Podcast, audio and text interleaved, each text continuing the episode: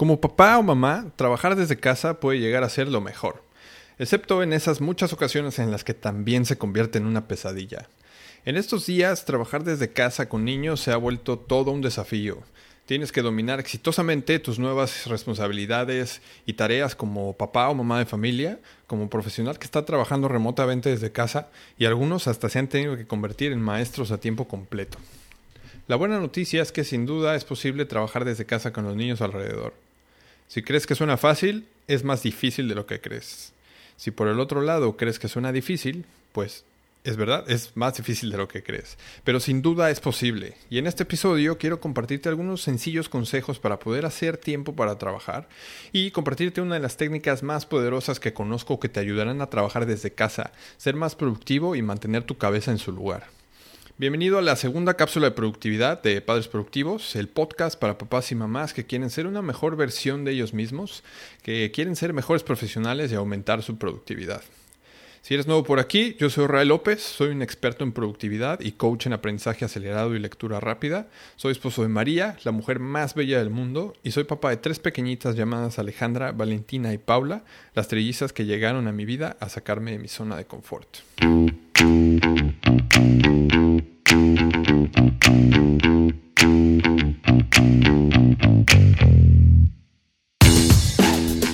Con la economía global pisando los frenos lo suficientemente fuerte como para arrojar a una parte significativa de los trabajadores por el parabrisas, es difícil estar tranquilo al volante, especialmente cuando hay niños gritándote a menos de un metro de distancia.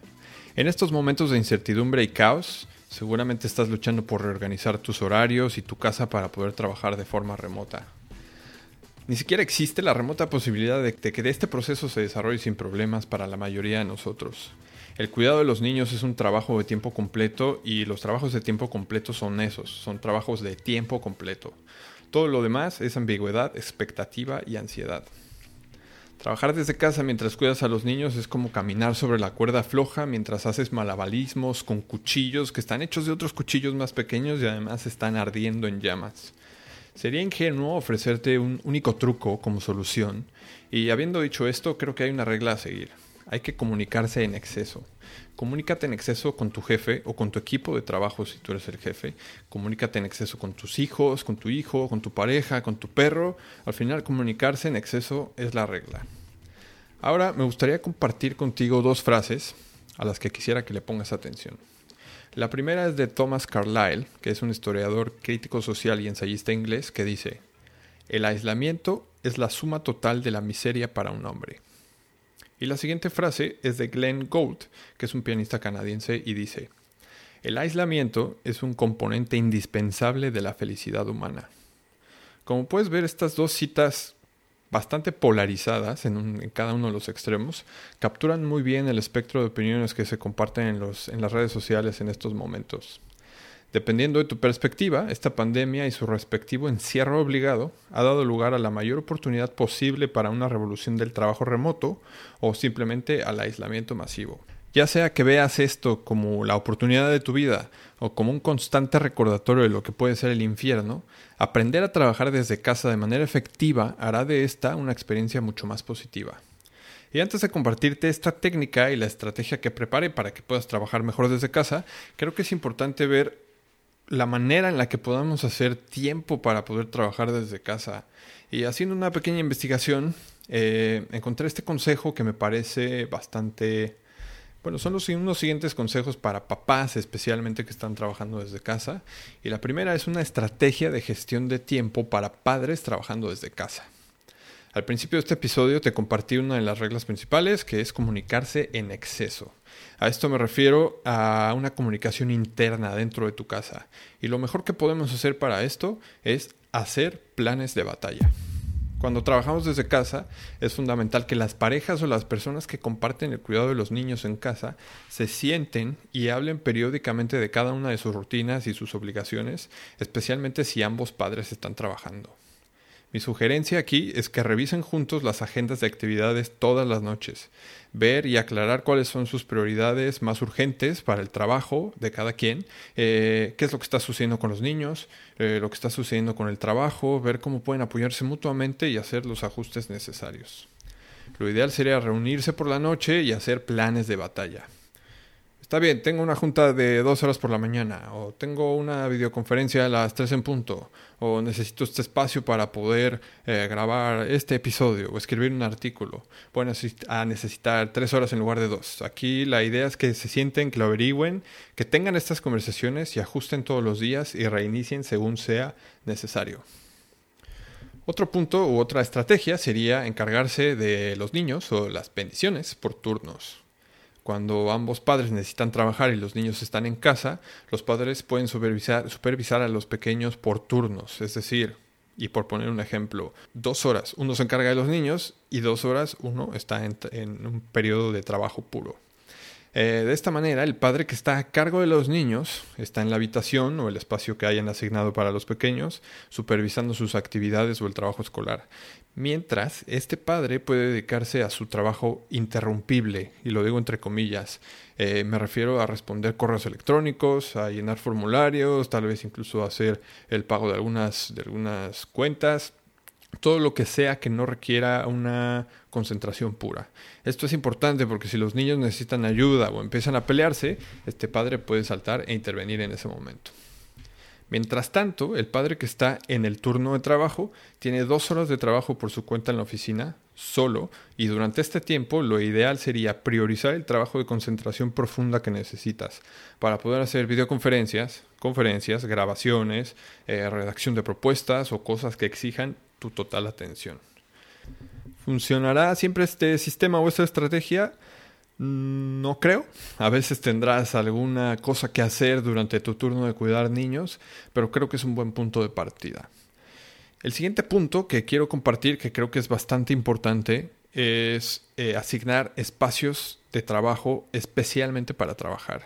Esto es importante. Si no hay áreas definidas para videollamadas y otras cosas para cumplir adecuadamente con el trabajo, te vas a volver loco. Si tienes la suerte de tener una habitación libre, conviértela en la oficina. O seguramente ya lo hiciste. Tal vez sea el sótano.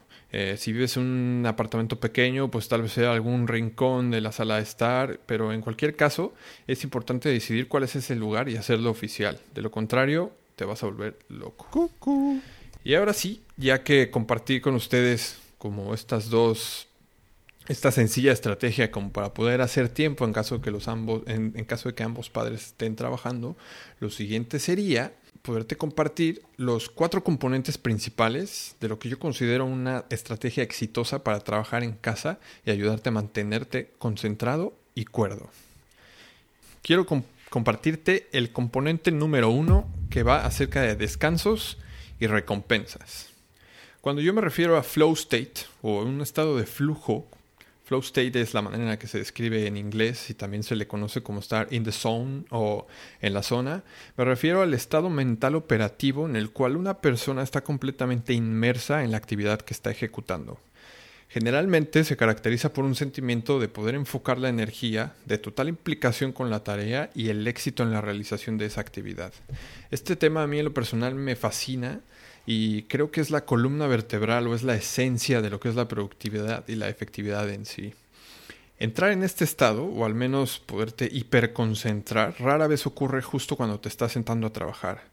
A menos que tu trabajo implique deportes extremos o meditar mientras te balanceas sobre dos de tus dedos durante varias horas, la concentración se logra en etapas. Una de las principales razones por las que el enfoque elude incluso a los más diligentes entre nosotros es la falta de incentivos y los periodos de trabajo prolongados e interrumpidos. Según algunos estudios, se ha demostrado que la persona promedio tiene una capacidad de atención de aproximadamente 25 minutos, aunque hay que tomar en cuenta un par de cosas importantes. Uno, esto depende mucho del contenido y del entorno.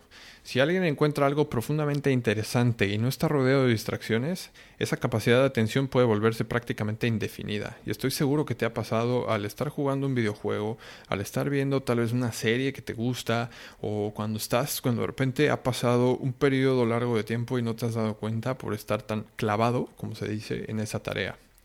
Y el punto número dos es que esto es solamente un promedio, la capacidad de atención varía de persona a persona. Si consideras profundamente atractivo tu trabajo y eres capaz de concentrarte sin problemas durante horas y horas, probablemente este episodio y la siguiente técnica no te va a aportar mucho.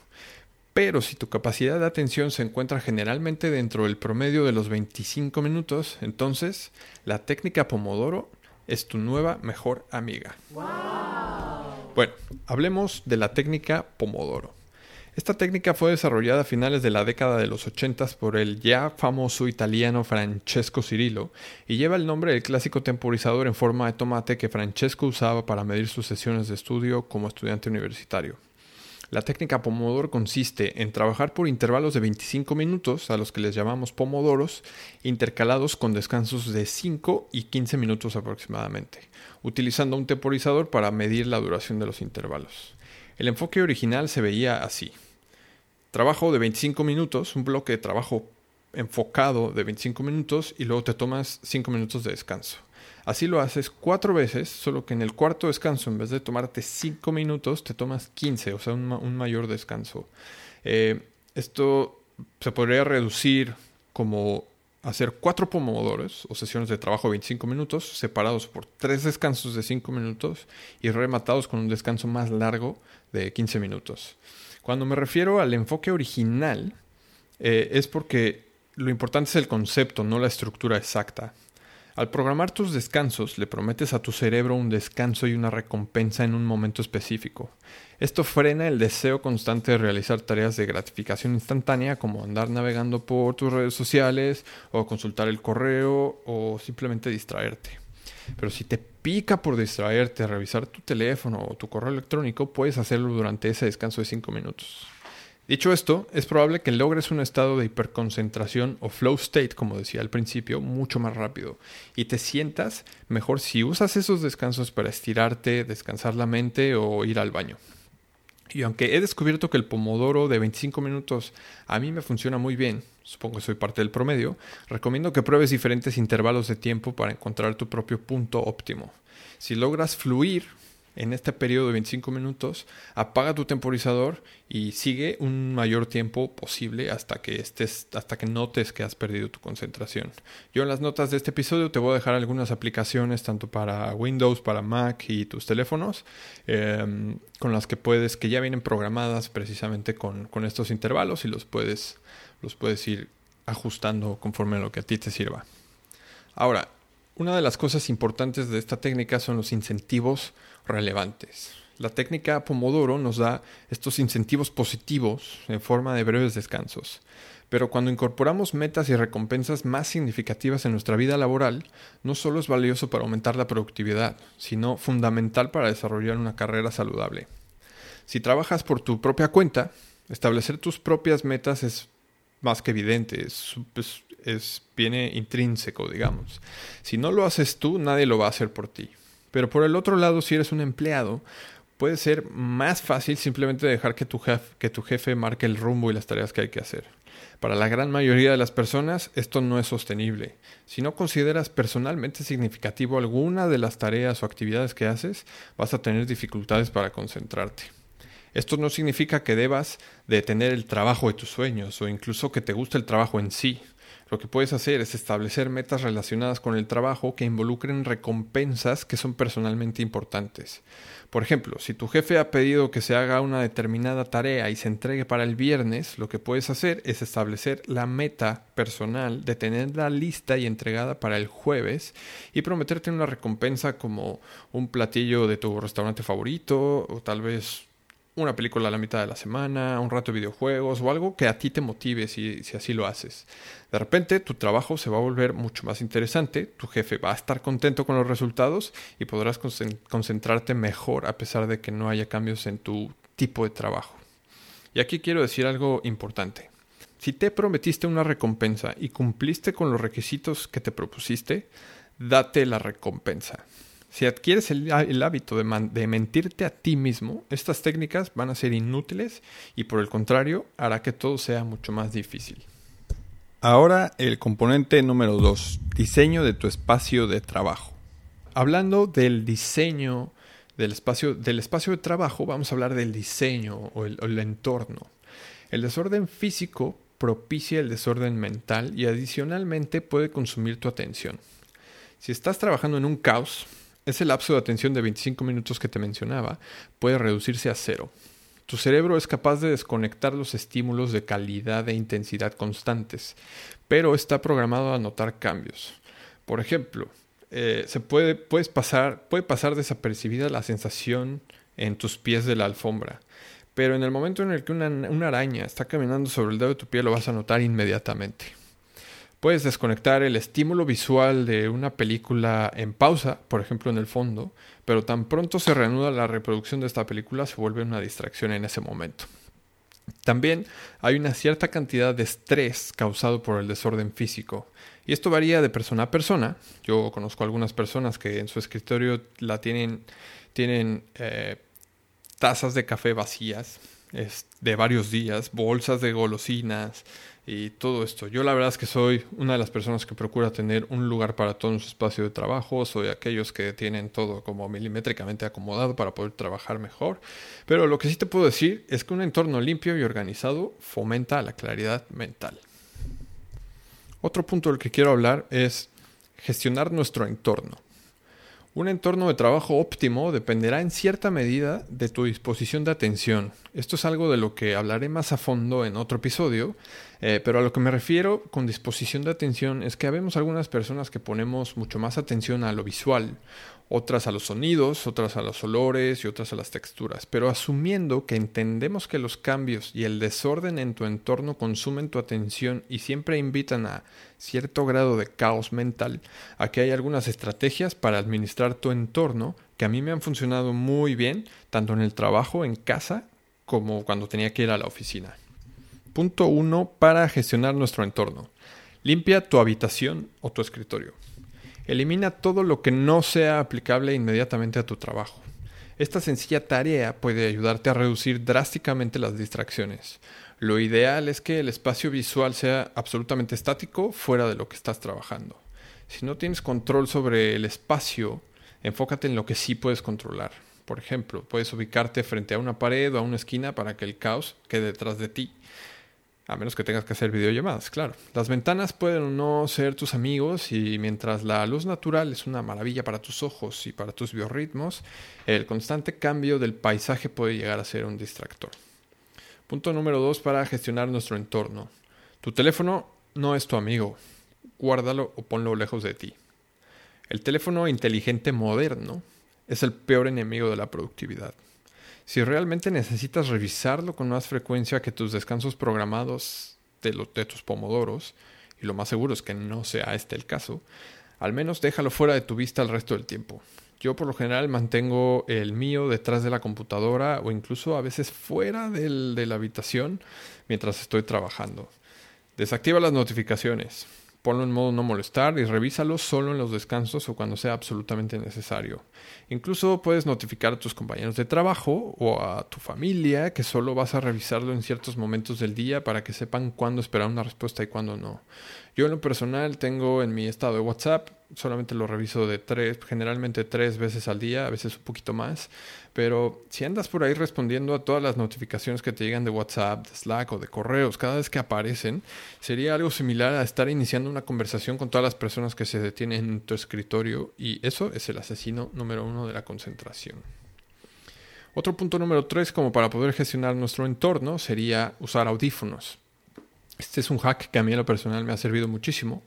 Em, algunos prefieren el silencio completo, a otros no les gusta trabajar con ruido, otros sí les gusta el ruido, pero si tu entorno de trabajo es caótico, por ejemplo, hay niños gritando o es, un, es silencioso con ruido periódico que de repente llega, se va, lo ideal sería usar auriculares para generar un estímulo auditivo constante que sea más fácil de desconectar para tu cerebro.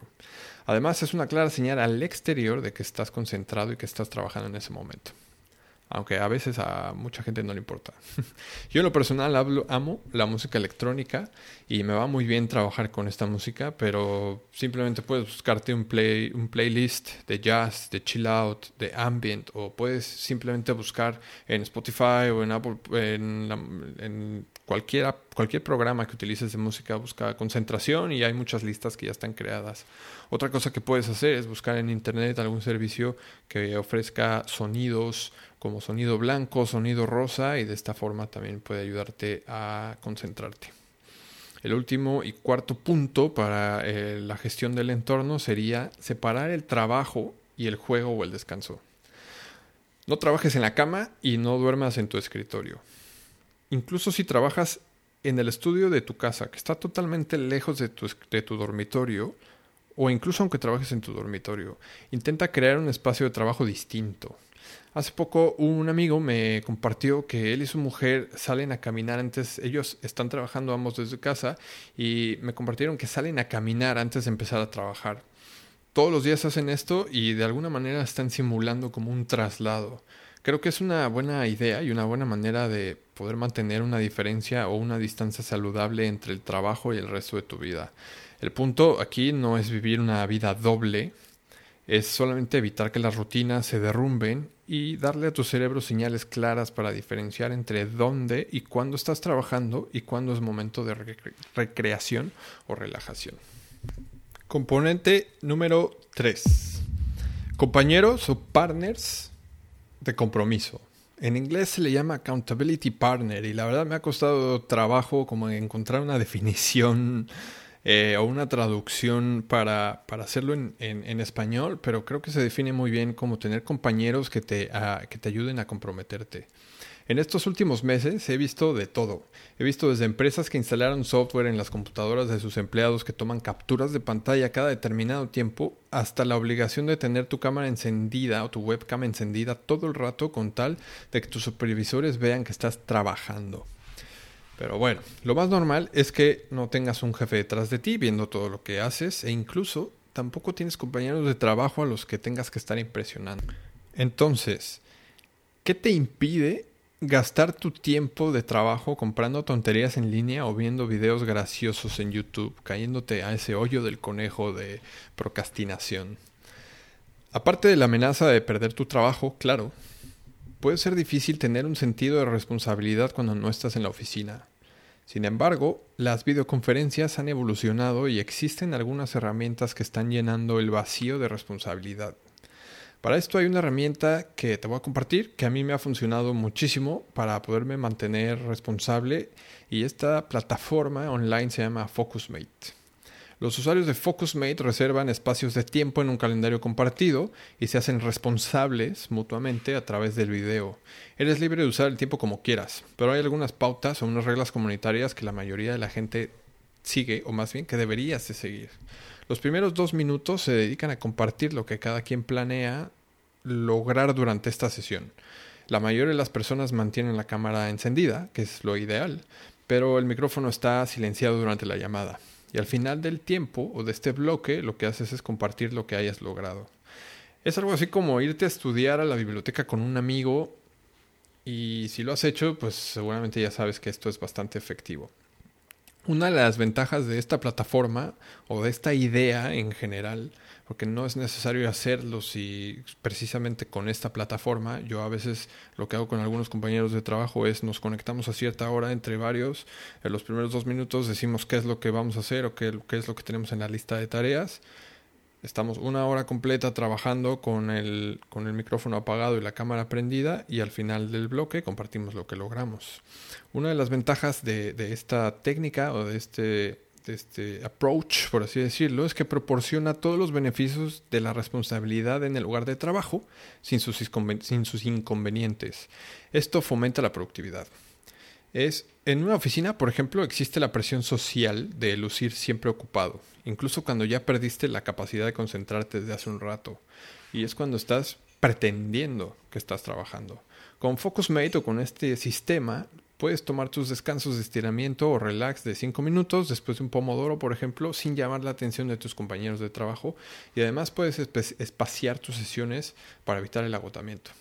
Te voy a dejar el enlace en las notas de este episodio hacia esta plataforma para que puedas crearte tu cuenta gratuita que incluye tres sesiones a la semana gratuitas. Eh, solamente hay que tener en consideración que esta plataforma está en inglés y la mayoría de las personas que la usan hablan inglés. Y ahora sí vamos a pasar al cuarto componente de esta estrategia y se trata de personalizar tu enfoque. En estos tiempos trabajando desde casa eres libre y creo que es algo que tenemos que aprovechar. Esta es una oportunidad para establecer hábitos de trabajo que realmente tengan sentido en lugar de simplemente seguir el clásico godineo, por así decirlo, de 9 a 5. Es momento de desafiar tus propias suposiciones sobre lo que se supone que debe de ser el trabajo y crear un enfoque personalizado. ¿Qué podemos hacer? Puedes variar tu postura. Si normalmente te sientas en un escritorio, puedes probar con un escritorio de pie. Eh, estos se están poniendo de moda últimamente. Yo la verdad es que le traía, ya tenía mucho tiempo con, con ganas de comprarme uno de estos y finalmente después de estar monitorizando algunos productos, eh, me encontré uno que es una base que va sobre tu escritorio y lo que hace es levantar la base con un espacio. Eh, para ponérselo más fácil les voy a dejar una foto ahí en las notas del, de este episodio y les voy a compartir el enlace. La verdad es que está a buen precio y la calidad precio está bastante bien. Otra cosa que se puede hacer es probar nuevas herramientas. Existe una cantidad prácticamente infinita de recursos online para facilitar distintas tareas que ya haces. Si escribes mucho, considera utilizar o aprender a usar este servicio que se llama eh, Dictation o Dictado o Speech to Text, que viene disponible en las últimas versiones de los sistemas operativos de, tu, teléfonos Android, iOS, también está en la computadora y es y salva muchísimo tiempo. Mi mujer lo ama, por cierto. Si utilizas como tu base de datos una tabla Excel, puedes considerar algún software empresarial o una solución integral que haga lo que hace tu Excel y más. La verdad es que creo que hay una herramienta para todo y lo ideal sería pues investigar, investigar y mirar a tu alrededor. Otra cosa muy importante es comer y comer a tiempo. Trabajar desde casa a veces puede causar hiperconcentración o como a mí me gusta llamarlo, caerte al hoyo del conejo. Cuando estás lejos de, los ritmos de la oficina, es posible que olvides que necesitas levantarte y comer. Puedes configurar una alarma o ponerlo en tu calendario. Aquí lo ideal sería comer lejos de tu computadora o y de tu espacio de trabajo. Otra cosa, y ya por último, para irnos despidiendo, sería bueno, de hecho ya es el último punto con el que quiero terminar y es tomarte un tiempo para pensar. En, estos días creo que no es necesario que parezcas ocupado. Lo que hay que hacer es ofrecer resultados. Los resultados es lo que nos va a, a, realmente acercar hacia nuestros objetivos.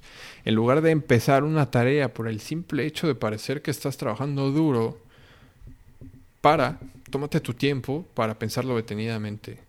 Determina esas tareas más relevantes e identifica ese 20% que te dará el 80% de los resultados. En la primera cápsula de productividad hablo de esta regla 80-20 o la ley de Pareto. Hablo mucho más a detalle, te voy a dejar también enlaces hacia ese, hacia ese episodio. Y la idea es que creo que no se trata de aparentar que estamos trabajando, se trata de hacerlo bien y hacerlo inteligentemente. Mi conclusión, algunos soñábamos con trabajar desde casa, otros le tienen pavor. Eh, independientemente del grupo en el que te encuentres, creo que no ha habido mejor momento para probarlo y aprender a hacerlo con éxito. Así que organízate con tu pareja, haz tus planes de batalla, aplica la técnica Pomodoro, crea esos incentivos significativos para ti, modifica tu entorno y gestiona tu atención. Consíguete compañeros con los que puedas trabajar responsablemente Descansa y sobre todo tómate tus tiempos para identificar aquel 20% que te va a dar el 80% de los resultados. O sea, hace trabajar inteligentemente. Y sobre todo eso, lo más importante es disfrutar el proceso.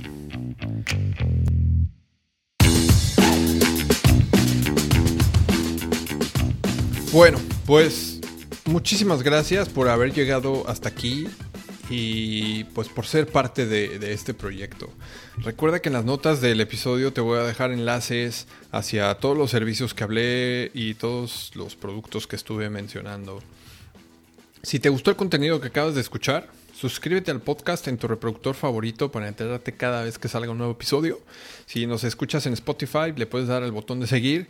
Y si nos estás escuchando en Apple Podcast, dale al botón de suscribir. Si quisieras echarnos una mano o apoyarnos, si no lo has hecho aún, déjanos una reseña de 5 estrellas en Apple Podcast. Si no estás escuchándonos en Apple Podcast, puedes dejarnos una valoración en Facebook. Y si ya lo hiciste, mil gracias. Estas reseñas no solamente las leo yo, también las leen otros papás y mamás. Y mientras más y mejores reseñas, llegaremos a más gente y así nos podrás ayudar a impactar positivamente a más papás y mamás en su camino. Si consideras que este episodio le puede ayudar a alguien que conozcas, no te olvides de enviárselo o compartirlo en tus redes sociales y etiquetarnos como arroba padres productivos en Facebook e Instagram. Y ya por último, ¿te gustaría recibir un mail quincenal con información exclusiva para los suscriptores del correo? Cada dos jueves estoy mandando un correo súper corto que puedes leer en tres minutos donde comparto algunas fotos y experiencias personales mientras recorro este increíble y rocoso camino de ser papá. Así que si quieres recibir algunas historias recientes y relevantes sobre mis fracasos y algunos de mis éxitos como papá y algunos otros papás, visita padresproductivos.com diagonal correo. Está el enlace en las notas de este episodio. Así que eso es todo por ahora. Yo soy Ray López, soy experto en terminar proyectos difíciles en Pomodoros. Nos vemos en el próximo episodio. Gracias y adiós.